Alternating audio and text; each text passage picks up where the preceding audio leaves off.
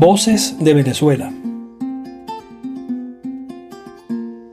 Muy buenas tardes a todos. Hoy nos encontramos con Carlos Oteiza. Carlos es director de cine, historiador y, guionista que desde los años 70 ha desarrollado su carrera cinematográfica, teniendo en su haber varias películas de ficción, pero él se ha dedicado la mayor parte de, de sus películas a los documentales.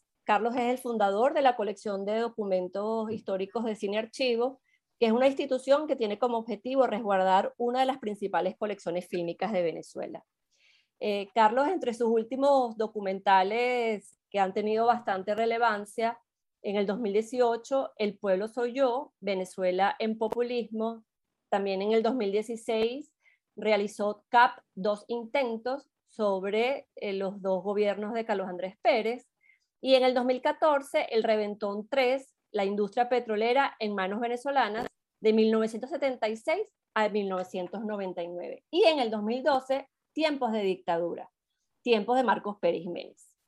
Hoy, Carlos Oteiza nos trae un nuevo documental, Rómulo Resiste, que retrata el segundo gobierno de Rómulo Betancourt.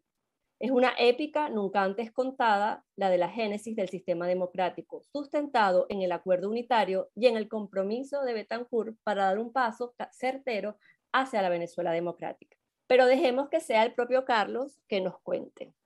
Bienvenido, Carlos, a Venezolanos Siempre. Hola, gracias a ustedes por la invitación. Valen, les agradezco eh, esta oportunidad de comunicarme con, eh, bueno, miles de venezolanos, eh, tanto en Venezuela como que la mayoría que están afuera. Para mí es un gusto poder hoy hablar sobre la película, sobre después de tres años de, producción, nos tardó tres años, porque bueno, ah, el COVID ayudó un poco a que nos tardásemos un poquito más de lo debido, pero en todo caso son películas que toman su tiempo, sobre todo por el, digamos, el primer año de investigación, el segundo se supone que se produce, pero la tuvimos que producir en, en dos años con todo lo del COVID. Entonces, lo que estamos contentos es que la terminamos y este 11 eh, de octubre la vamos a poder ver tanto aquí en Venezuela como afuera. Y esta es una película, bueno, que, que va a tener, eh, seguramente va a dejar de, va, va, va, va, a posibilitar, a posibilitar a muchos venezolanos reencontrarse con parte de su historia, eh, una historia que, que, digamos, yo digo ahí, que jamás contada, quizás un poco exagerada, pero sí es una, un episodio en el que los venezolanos, la mayor parte de los venezolanos desconocen ese segundo gobierno de Rómulo Betancourt y la importancia que tuvo. Y Carlos, ¿qué, qué, te, te, motivó a realizar este documental este, sobre este periodo en específico? Bueno, no siempre lo tengo claro, qué es lo que me motiva, pero allí está nada más y nada menos que un dirigente y un líder y un presidente como Rómulo Betancourt y está sobre todo un gobierno que desde mi perspectiva ha sido mal entendido en Venezuela, mal estudiado y mal promocionado, se podría decir, o no promocionado porque no es la palabra, pero eh, que ha tenido poca atención del público, porque considero que la gente que ha trabajado a Rómulo Betancourt y han escrito libros, le han dado prioridad al periodo del 45-48 porque fue eh, el, periodo, digamos, eh, más como, donde hubo más, más problemas y donde Rómulo Betancourt, este, con Acción Democrática y los militares, llegan al poder y le dan el voto popular y universal a los venezolanos. Pero ustedes saben y recuerdan que en tres años eso se acabó una vez eh, Rómulo Gallego haber sido nombrado presidente y nueve meses lo tumban y pasan 10 años de dictadura y luego viene el segundo periodo de Betancourt, que es, que es el que va por fin a realizarse y a concluir en el, en el sentido de que es la primera vez que un gobierno electo por el pueblo le entrega el poder a otro presidente electo por el pueblo en la historia del país. Es decir, dos siglos para que eso pasara. Entonces, además de eso, esos cinco años fueron muy difíciles porque paradójicamente en el año 58 había una energía del país, estaba desbordado de contento por haber salido de la dictadura. Hubo las elecciones del año 58, tuvo Wolfgang, eh, eh, Larrazábal, tuvo Caldera y Betancourt, y ganó Betancourt. Pero a partir del 59, cuando Betancourt toma el poder, este, la situación eh, se pone un poco, digamos, tensa porque eh, comienzan los extremos.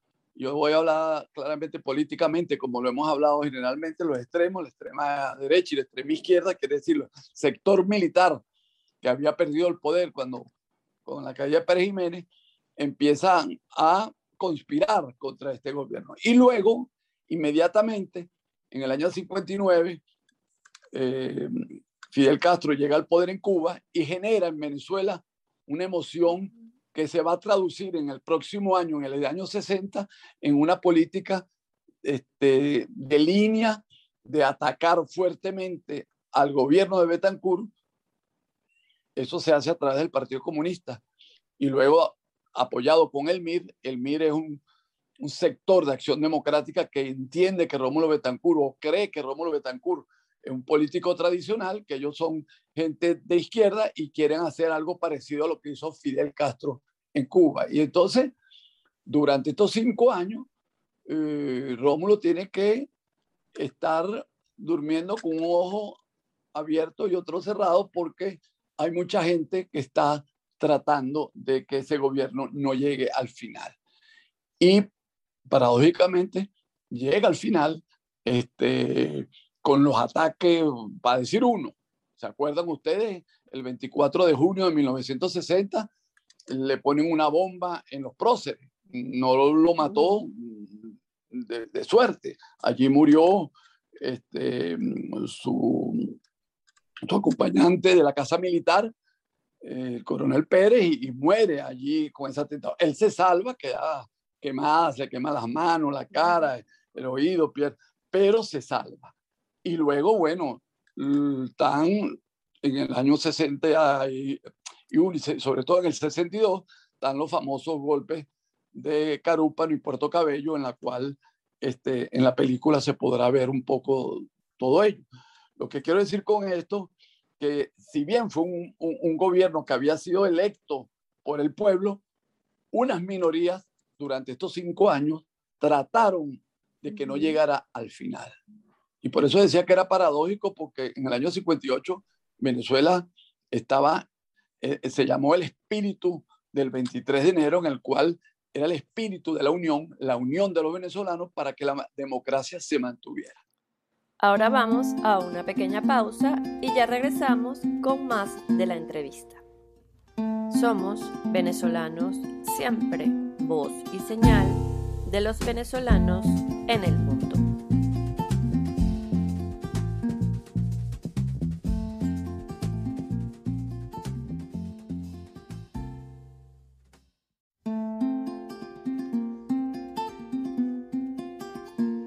Ya de regreso, seguimos conversando con Carlos Oteiza y el estreno de su nueva película, Rómulo Resiste. Fíjate, yo también creo que Betancourt es probablemente el político más importante del siglo XX en Venezuela.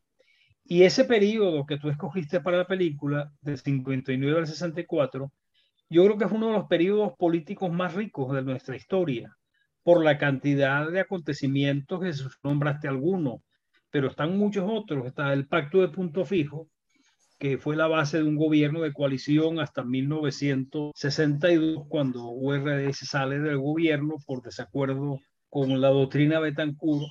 La doctrina Betancourt, o sea, el no reconocimiento de gobiernos surgidos de golpe de Estado, que fue incluso por, por otros países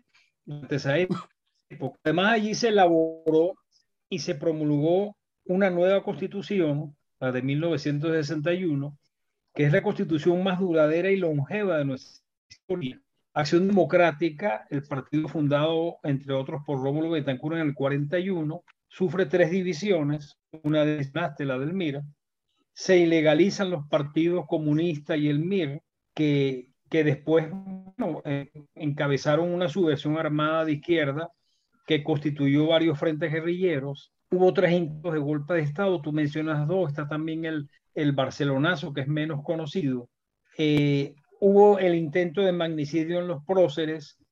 Por el lado, por el otro lado, fue, se produjo la primera visita de un presidente norteamericano a Estado, de, de Estados Unidos a Venezuela, John Kennedy con su esposa, que vinieron e incluso participaron con Rómulo en, en, la entrega de tierras de la reforma agraria. Se inició la reforma agraria en Venezuela, se creó la OPEP, se creó la CBG, se creó la CBP, se terminó el puente sobre el lago de Maracaibo, se inició en la construcción del puente del Orinoco, la represa del Guri, se dio un impulso importante a la política de sustitución de importaciones, se construyeron más de 5.000 kilómetros de carretera, más de 3.000 escuelas, más de 200 liceos.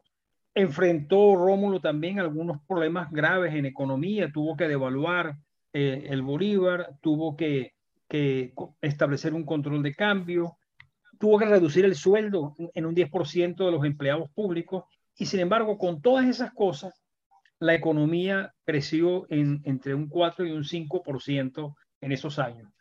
Obviamente son muchos hechos que yo, bueno, se me hace difícil que hubiera podido meterlos todos en la pero, pero ¿cuáles recoges así como más importante? Y mi más importante, ¿cuáles te parecieron más importantes y cuál es el criterio de selección?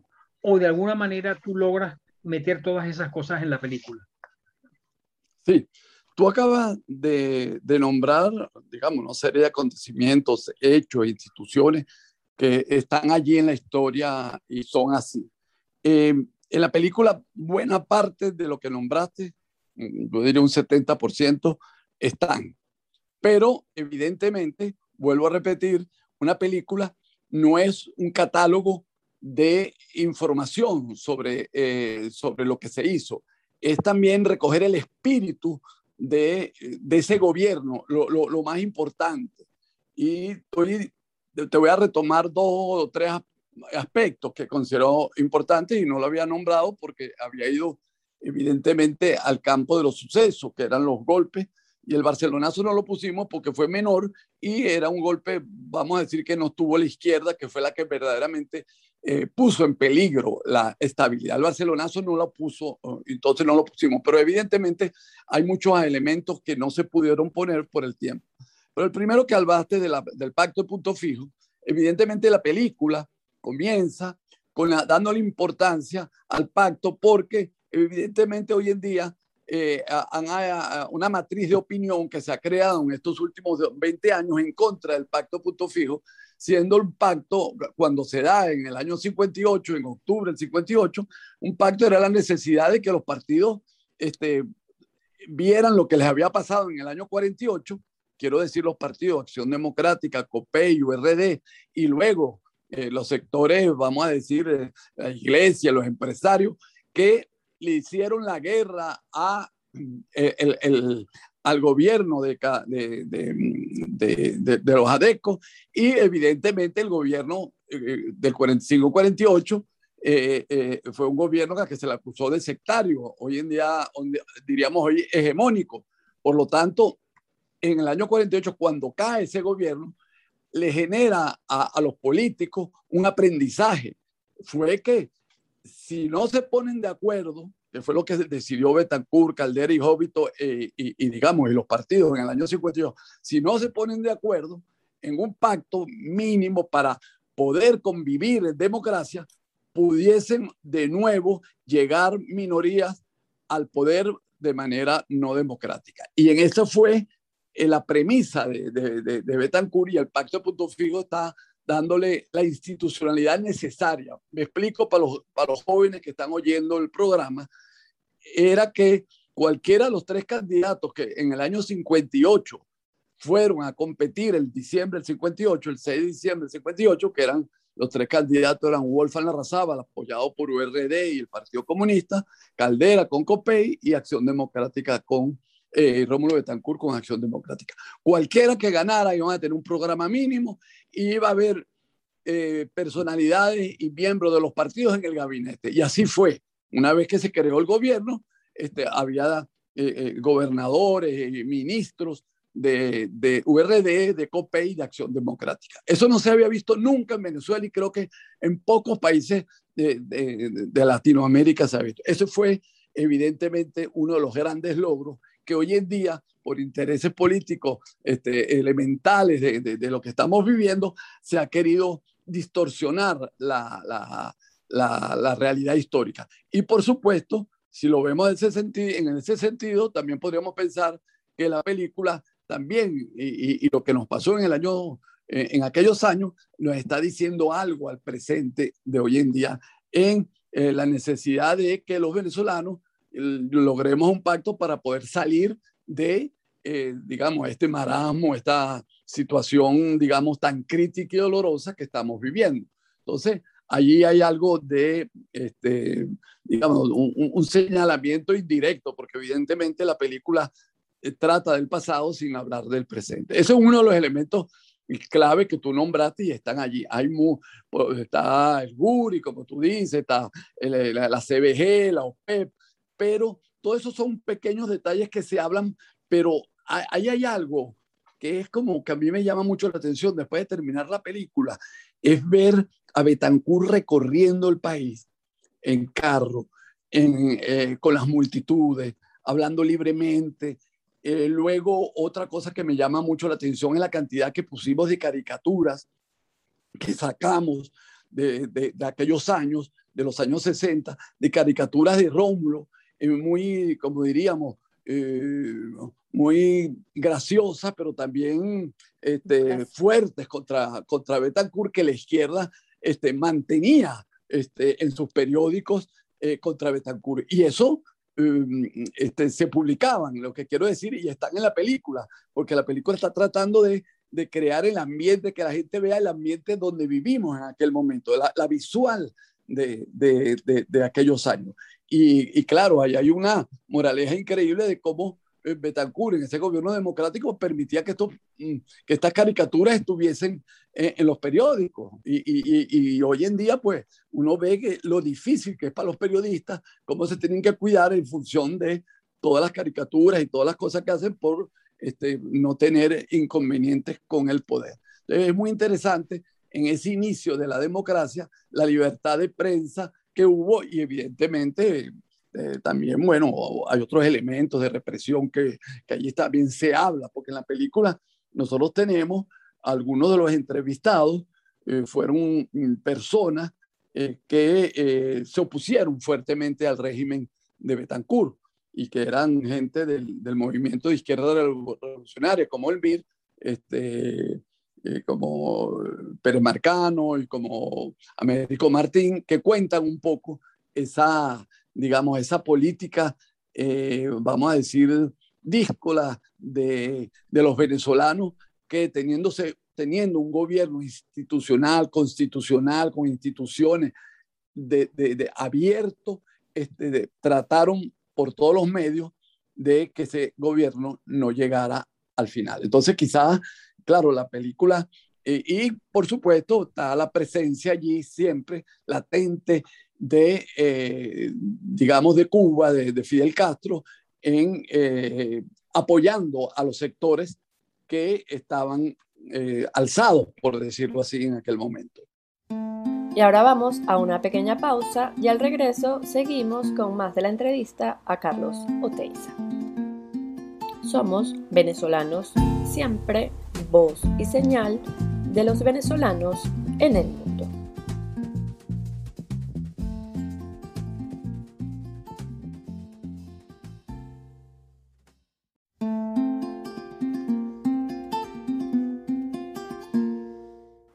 Ya de regreso seguimos conversando con Carlos Oteiza y su película Rómulo Resiste.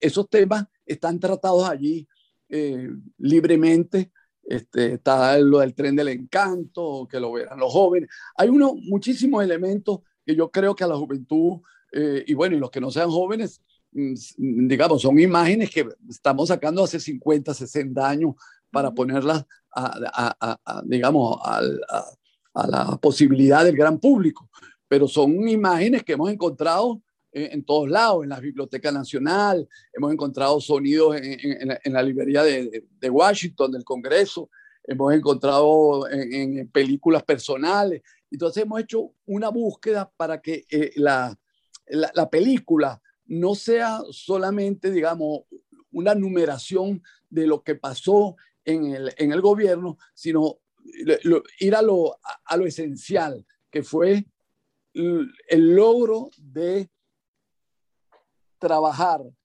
hacer política social y al mismo tiempo defender la libertad de los extremos. Por allí iría más o menos. Bueno, y después hay un nuevo aspecto que ustedes saben que no lo hemos hablado, que es el personal, que también lo podemos hablar. Sí, Carlos, este, ahorita un poco hablando sobre la recolección de material para este, para, para este documental y bueno, y sabiendo que estamos dentro de un gobierno o un régimen pues que no es democrático y que este tipo este, de regímenes pues tienden a, a querer desaparecer la, la, memoria histórica, ¿no? Y, y, destruir todo lo que sea los responsables de preservar esa memoria histórica. Eh, ese proceso de investigación hubo dificultades en el sentido de poder conseguir material.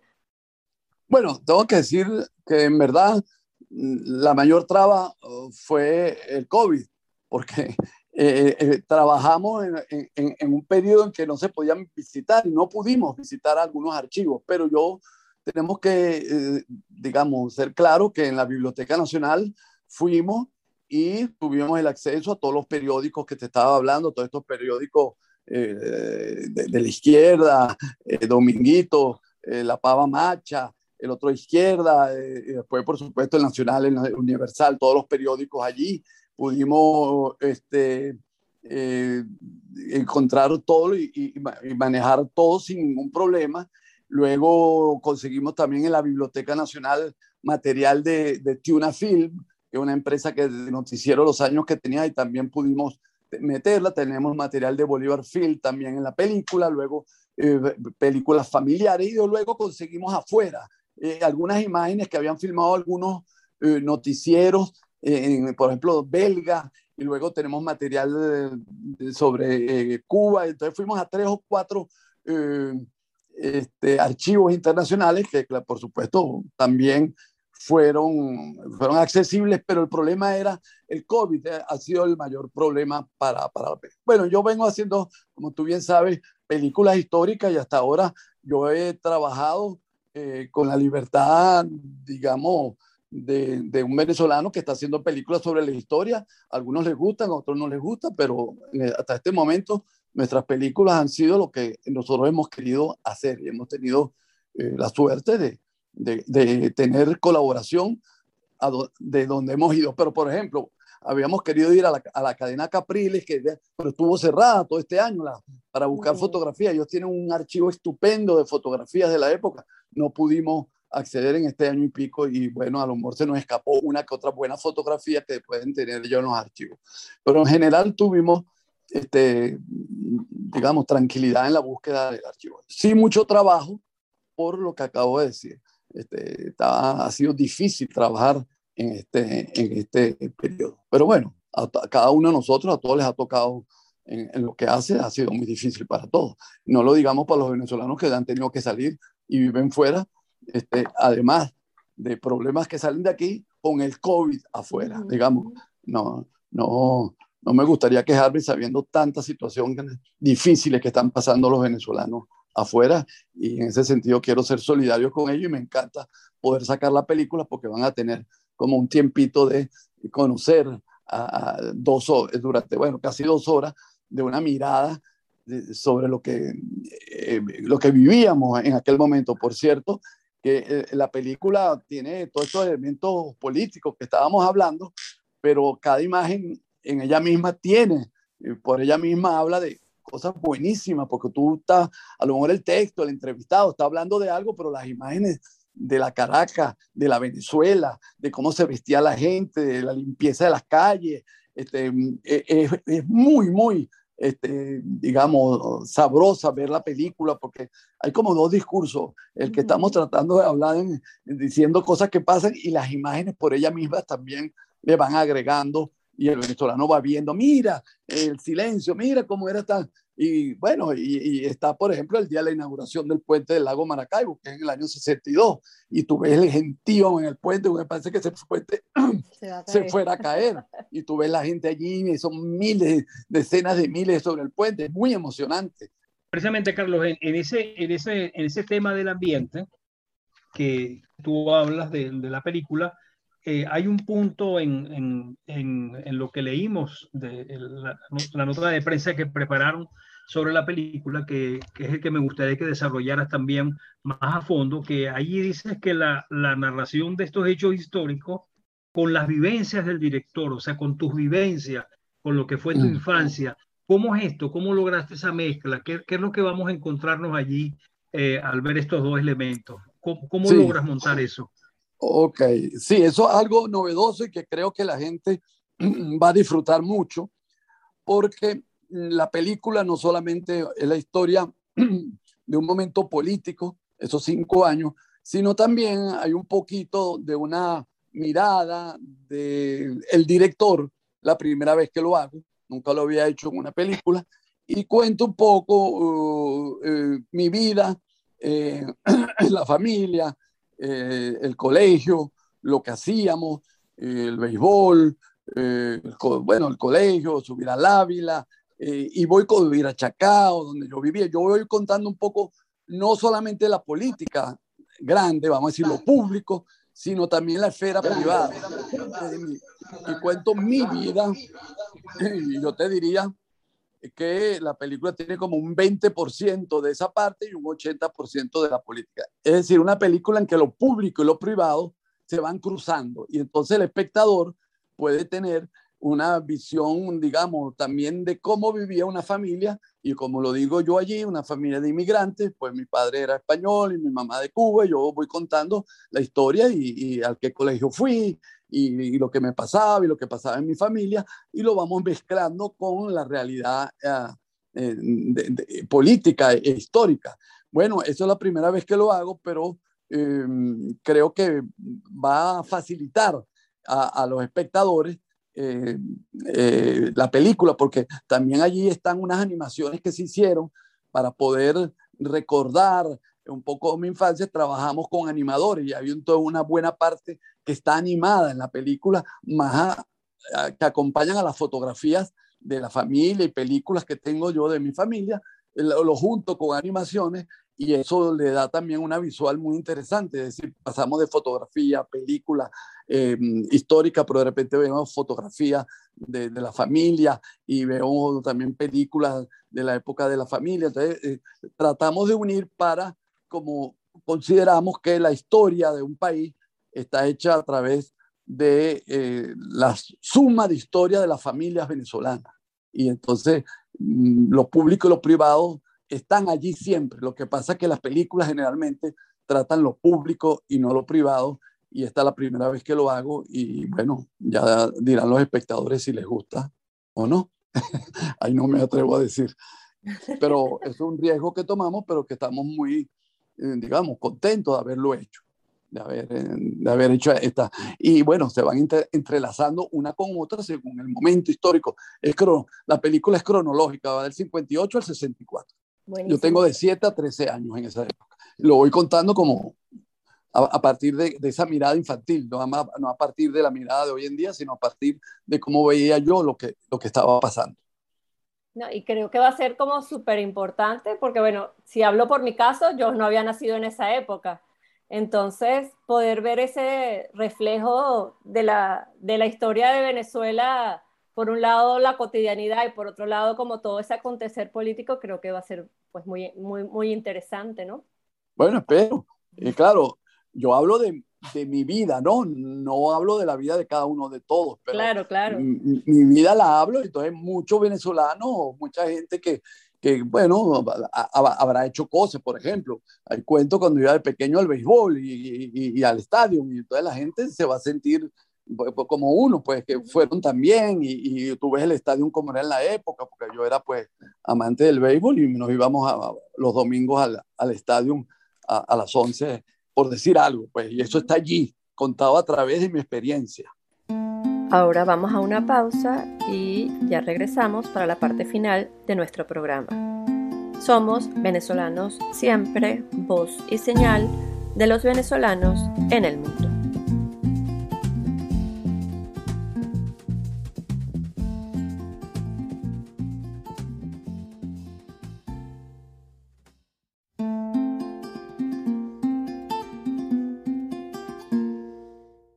Bueno, Carlos, ya estamos llegando al, final del programa, pero nos gustaría que nos dijeras cómo van a poder los venezolanos que están en el exterior poder ver la película, porque ya sabemos que a partir del 14 se van a ver aquí en las salas de cine en Venezuela, pero todas las personas que están afuera, bueno, inclusive las que están aquí y que lo puedan, este, en qué tipo, en qué plataformas van a poder ver la película.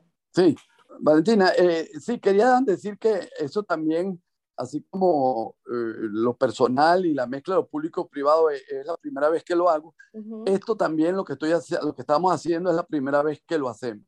Nunca lo he hecho. Estamos estrenando la película, lo que llaman streaming, o por las redes, o en plataformas. Hay tantos nombres que me tienen loco de tanto.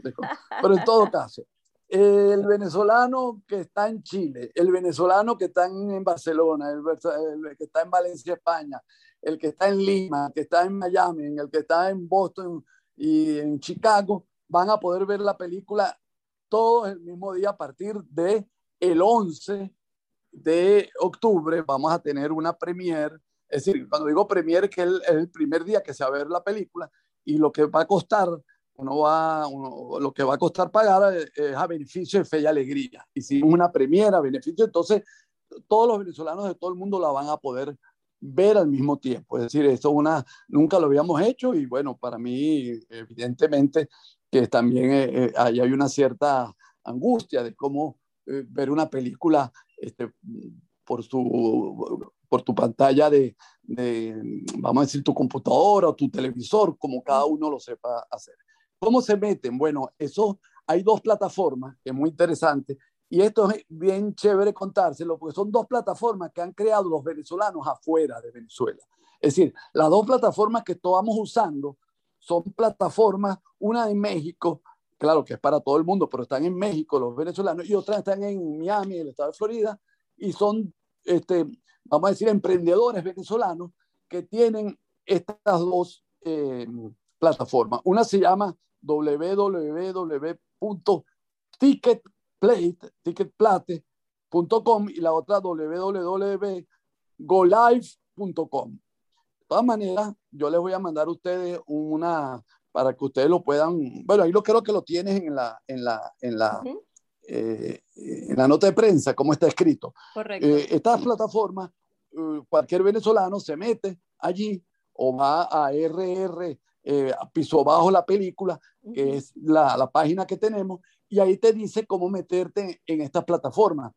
Pones la plataforma, entras en la plataforma y ahí te sale ellos en esa plataforma se pueden ver obras de teatro, se pueden ver conciertos, pero ahora se va a poder ver esta película. Entonces te dice, mira, quiero ver RR, Rómulo Resiste, este, ¿cuánto cuesta? Tanto. Si les digo que el primer día va a ser a beneficio de Fe y Alegría, eh, más caro, eh, van a ser, eh, lo puedo 10 dólares, y luego será más barato el día siguiente. Ese día va a ser a beneficio de Fe y Alegría. Entonces uno se mete en esa página de, estas dos empresas, cualquiera de las dos, y compra tu entrada y lo ves en tu casa el mismo día y lo podemos ver la gente que esté en China y la gente que está aquí en Caracas y los que están en Lima, los que están en, en, Fort Lauderdale o, donde estén. Entonces creo que es muy chévere para todos estas nuevas tecnologías y como tú dijiste, a partir del 14 se va a poder ver en cine en Caracas, en Maracaibo, Barquisimeto, Valencia y San Cristóbal. Yo, eso, bueno, ya estará, la gente se mete en Cines Unidos y verá la fecha, los horarios y todo eso. Lo que es muy interesante, es la primera vez que se estrena una película venezolana en plataforma. No, no, no sé si hay otra lo ha hecho, pero mía sí. Estoy, como dicen por ahí, nervioso, pero bueno. tranquilo también, porque si no, ¿cómo la van a ver? Está, tan difícil las cosas. Y sobre todo la gente que está afuera. Mucha gente que nos ha escrito, que han visto, mira, vi la película, ¿cómo la veo? Bueno, ahora la van a poder ver perfectamente por plataformas. Y son, como dije, dos plataformas de jóvenes eh, emprendedores venezolanos que las han creado afuera. Es decir, que estamos de una manera trabajando los venezolanos, este, ayudándonos unos a otros. Ellos crean la plataforma, yo hago la película y todo el mundo la puede ver gracias a las iniciativas que ellos han creado. A mí me parece eso sensacional. No sé qué dices. Son los nuevos tiempos. Mira, Carlos, incluso, bueno, yo me imagino que después se, se reproducirá en DVD para los que nos gusta coleccionar ese tipo de cosas y, y que tenemos ya varias de tus películas este, que, que las hemos podido coleccionar y que, y que bueno, que son, como tú dices, son documentos históricos importantes sobre la historia de Venezuela, que es bueno que, que no solamente las conozca, sino que incluso que las, las puedan tener y se puedan, se puedan difundir después a nuestros hijos, nuestros nietos, etcétera, Así Es. Así es, y yo creo que sí la vamos a hacer, de hecho, y la vamos a, te la vamos a subtitular, subtitular en inglés, en francés y en alemán, para que, bueno, la gente que, que, habla otros idiomas también la pueda ver. Estamos haciendo ese esfuerzo luego de salir de la premier y de salir de la presentación y esto lo vamos a sacar. Y bueno, bueno, tú sabes también que las películas hoy en día, la, la, algo interesante, que hoy en día las películas que hemos hecho estos años y que Valen nombró, están en la página de Cinesa, en la página que se llama Cinesa Channel en YouTube. Uno se mete allí y tú puedes ver, por ejemplo, Tiempo de Dictadura, está allí, es gratis y nosotros lo hemos colocado este, allí para que se vea. Entonces, eh, uno la ve en DVD, yo a mí me encanta el DVD, como dices tú, pero hay otra gente joven que no le gusta el DVD, entonces, bueno, vamos a tener, sí, pero sí te respondo que sí lo vamos a hacer en un DVD o Blu-ray con, con, subtítulos y bueno, y con sonido y todo, también estamos montados en eso. Bueno, con las limitaciones de todo que está ahorita, pero lo estamos haciendo y, lo, y la vamos a sacar. Estamos en ese sentido muy contentos. Bueno, Carlos, muchísimas gracias por este momento. Eh, creo que, que, creo que la película, yo espero y estoy segura que, que, va a tener mucho éxito porque, bueno, que siempre ha sido así con, tu, con tus producciones. Y bueno, siempre a la orden, aquí en Venezolano, siempre para, para lo que necesites difundir solamente quería terminar diciéndole a, bueno, primero agradecer a ustedes dos, digamos, el apoyo que me están dando a la película, a nuestra iniciativa, pero de verdad que cuando yo hago una película la hago teniendo en mente un público, y el público que tengo generalmente es el público joven.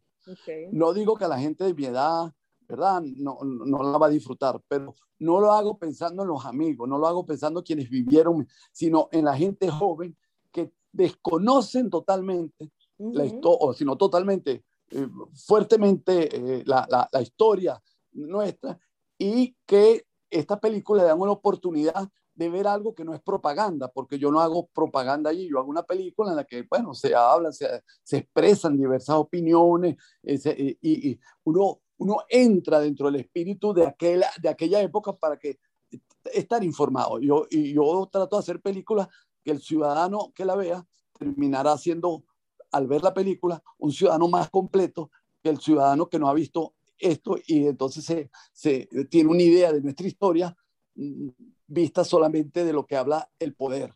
Y yo creo que el, cine y, y, digamos, el documental te permite ver la historia no a través del poder, sino a través de, eh, digamos, de creadores, historiadores, otras visiones que en este caso no buscan propaganda, sino buscan la, comprensión de, la historia del país y de, la, y de lo que hemos vivido.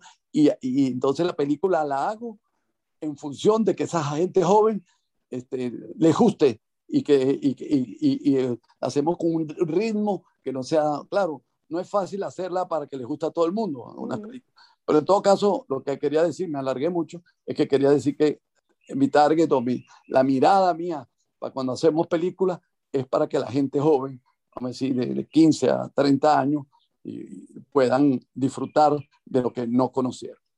Apreciados amigos, hemos llegado al final de nuestro programa. Venezolanos siempre, voz y señal de los venezolanos en el mundo es una producción de la plataforma Venezolanos siempre en alianza con Radio Comunidad. Los invitamos a sintonizarnos el próximo martes a las 12 del mediodía a través de la página web www.radiocomunidad.com o descargando la aplicación Radio Comunidad Venezuela por las tiendas de Google Play y Apple Store. Les recordamos que el programa será transmitido a las 12 de la noche. Los invitamos a seguirnos a través de nuestra página web www.venezolanossiempre.org o a través de nuestras cuentas en Twitter e Instagram arroba bsiempre1. También pueden contactarnos por nuestro correo electrónico que es bsiempre.gmail.com. Pueden seguir a Radio Comunidad a través de las cuentas en Twitter e Instagram arroba radio piso bajo comunidad y en Facebook como Radio Comunidad Venezuela. En la conducción del espacio los acompañamos Valentina Sánchez y Luisa Torrealba. En la edición y montaje, Raúl Sánchez. En los controles, Rafael Cedeño.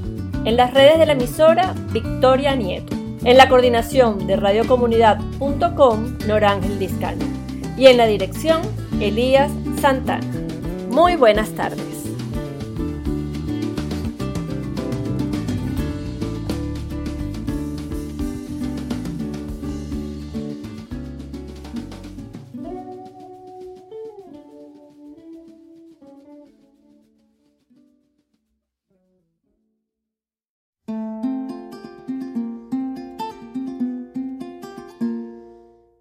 Bueno, Carlos, ya estamos llegando al, final del programa, pero nos gustaría que nos dijeras cómo van a poder los venezolanos que están en el exterior poder ver la película, porque ya sabemos que a partir del 14 se van a ver aquí en las salas de cine en Venezuela, pero todas las personas que están afuera, bueno, inclusive las que están aquí y que lo puedan, este, ¿en qué tipo, en qué plataformas van a poder ver la película?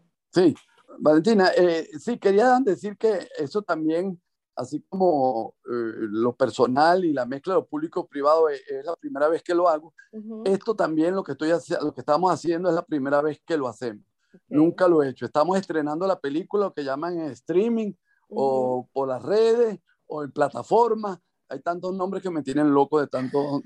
Pero en todo caso, el venezolano que está en Chile, el venezolano que está en Barcelona, el que está en Valencia, España, el que está en Lima, el que está en Miami, el que está en Boston y en Chicago, van a poder ver la película todos el mismo día a partir de el 11 de octubre. Vamos a tener una premiere, es decir, cuando digo premiere, que es el, primer día que se va a ver la película y lo que va a costar, uno va, lo que va a costar pagar es, a beneficio de fe y alegría. Hicimos una premiere a beneficio, entonces todos los venezolanos de todo el mundo la van a poder ver al mismo tiempo. Es decir, esto una, nunca lo habíamos hecho y bueno, para mí, evidentemente, que también eh, eh, hay una cierta angustia de cómo eh, ver una película este, por, su, por tu pantalla de, de, vamos a decir, tu computadora o tu televisor, como cada uno lo sepa hacer.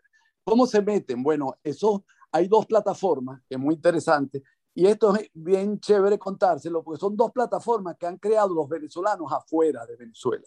Es decir, las dos plataformas que estamos usando son plataformas, una en México, claro que es para todo el mundo, pero están en México los venezolanos y otras están en Miami, el estado de Florida, y son, este, vamos a decir, emprendedores venezolanos que tienen estas dos eh, plataformas. Una se llama www.ticket plate, ticketplate.com y la otra www.golive.com. De todas maneras, yo les voy a mandar a ustedes una para que ustedes lo puedan, bueno, ahí lo creo que lo tienes en la, en la, en la, eh, en la nota de prensa, como está escrito. Correcto. Eh, estas plataformas, eh, cualquier venezolano se mete allí o va a RR, piso bajo la película, que es la, la, página que tenemos, y ahí te dice cómo meterte en estas plataformas. Pones la plataforma, entras en la plataforma y ahí te sale, ellos en esta plataforma se pueden ver obras de teatro, se pueden ver conciertos, pero ahora se va a poder ver esta película. Entonces te dice, mira, quiero ver RR, Rómulo Resiste, este, ¿cuánto cuesta? Tanto. Si les digo que el primer día va a ser a beneficio de Fe y Alegría, eh, más caro, eh, van a ser, eh, lo puedo 10 dólares, y luego será más barato el día siguiente. Ese día va a ser a beneficio de eh, fe y alegría. Entonces uno se mete en esa página de, de estas dos empresas, cualquiera de las dos, y compra tu entrada y lo ves en tu casa el mismo día y lo podemos ver la gente que esté en China y la gente que está aquí en Caracas y los que están en Lima, los que están en, en, en Fort Lauderdale o, donde estén. Entonces creo que es muy chévere para todos estas nuevas tecnologías y como tú dijiste, a partir del 14 se va a poder ver en cine en Caracas, en Maracaibo, Barquisimeto, Valencia y San Cristóbal. Yo eso, bueno, ya estará, la gente se mete en Cines Unidos y verá la fecha, los horarios y todo eso. Lo que es muy interesante, que es la primera vez que se estrena una película venezolana en plataforma. No, no, no sé si hay otra lo ha hecho, pero mía sí. Y estoy, como dicen por ahí, nervioso. Pero bueno, tranquilo también, porque si no, ¿cómo la van a ver? Está, está, tan difícil las cosas. Y sobre todo la gente que está afuera. Mucha gente que nos ha escrito, que han visto, mira, vi la película, ¿cómo la veo? Bueno, ahora la van a poder ver perfectamente por plataformas y son, como dije, dos plataformas de jóvenes eh, emprendedores venezolanos que las han creado afuera. Es decir, que estamos eh, de una manera trabajando los venezolanos, este, ayudándonos unos a otros. Ellos crean la plataforma, yo hago la película y todo el mundo la puede ver gracias a las iniciativas que ellos han creado.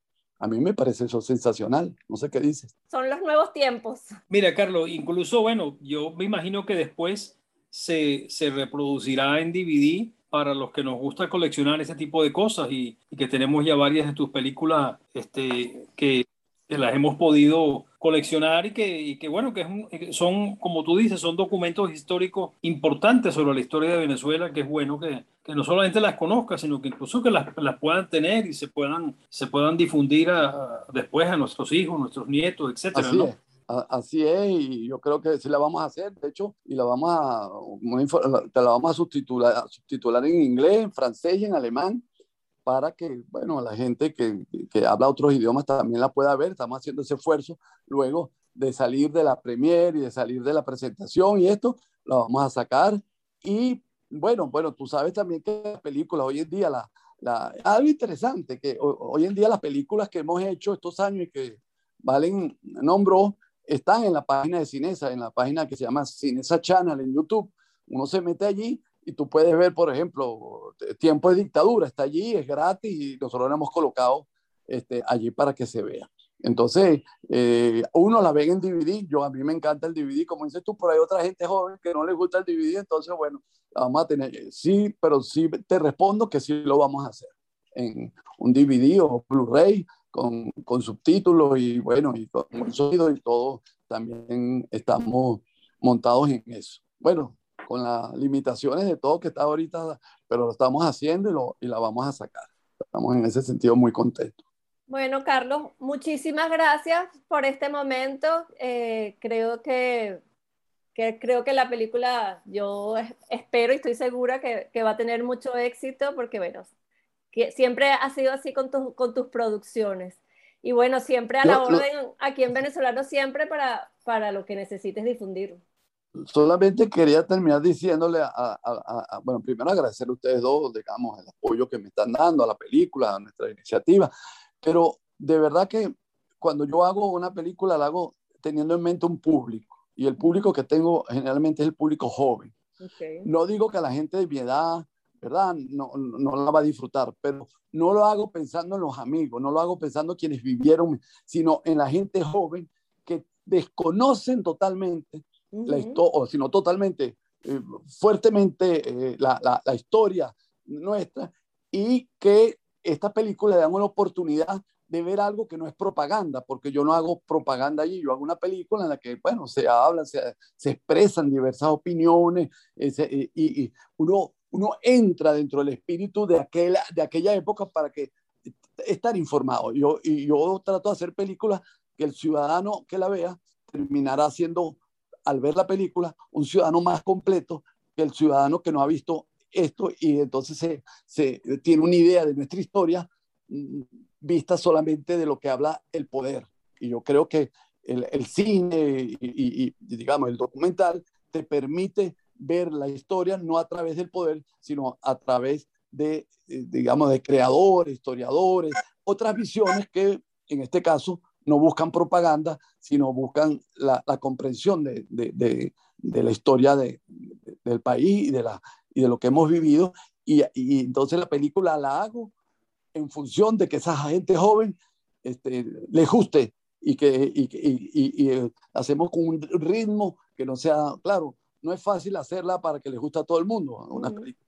Pero en todo caso, lo que quería decir, me alargué mucho, es que quería decir que mi target o la mirada mía para cuando hacemos películas es para que la gente joven, vamos a decir, de, 15 a 30 años, puedan disfrutar de lo que no conocieron.